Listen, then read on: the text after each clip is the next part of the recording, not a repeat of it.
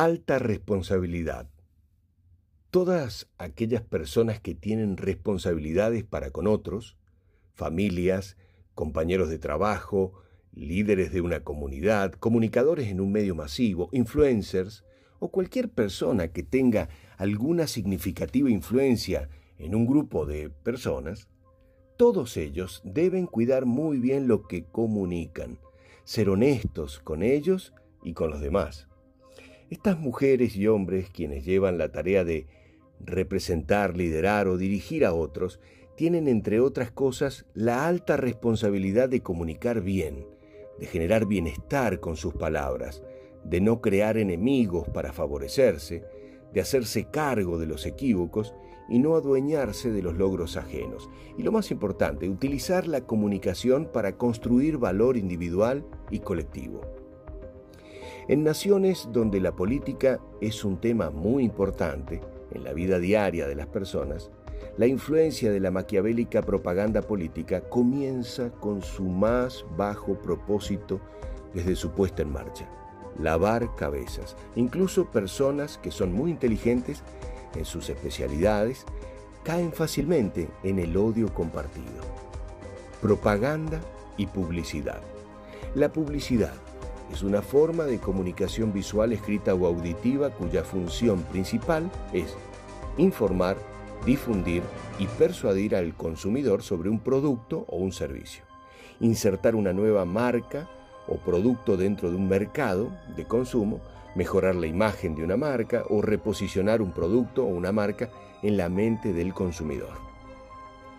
La propaganda es una forma de transmisión de información que tiene como propósito influir en la actitud de una comunidad respecto a alguna causa o posición, presentando solamente, en muchos casos, un lado o aspecto del argumento que se tenga en la propaganda.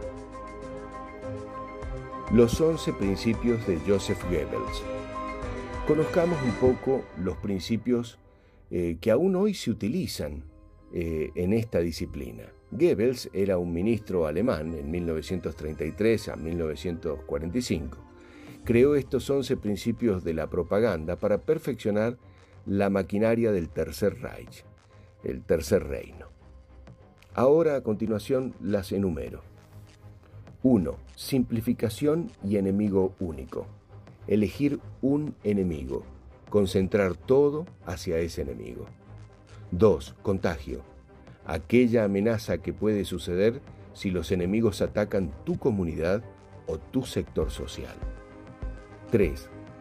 Transposición. Siempre hay que echarle la culpa a alguien. Siempre la culpa es del otro y trasladar todos los males sociales al enemigo elegido. 4.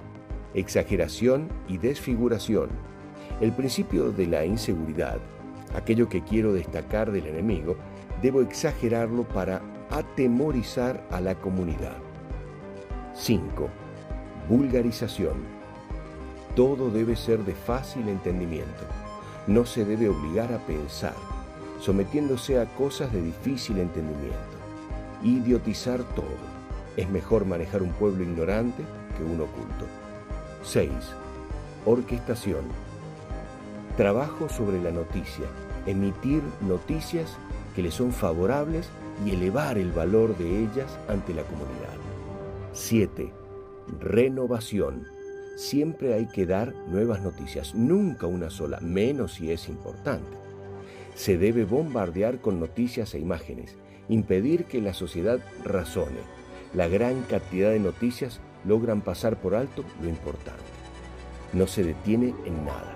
Enseñar a no profundizar. Errantes del conocimiento. Nada me importa y nada me conmueve. Sofocar al sujeto con noticias. Muchas noticias terminan por ser ninguna noticia. 8 Verosimilitud. Hay momentos donde la verosimilitud parece imposible de contrastar. No hay hechos, hay interpretaciones. Debo emitir muchas interpretaciones sobre lo que sucedió hasta que la verdad finalmente naufraga. 9. Silenciación. Principio autoritario. Si algo sucede que me incomoda, debemos silenciarlo, para que si llega a la comunidad lo haga lo más amortiguadamente posible. 10. Transfusión. Que todo nuestro sistema tenga su base en algo profundo o histórico de la nación. Ese hecho del pasado potenciará mis fundamentos del presente. Traslado valores aceptados a mi argumento actual.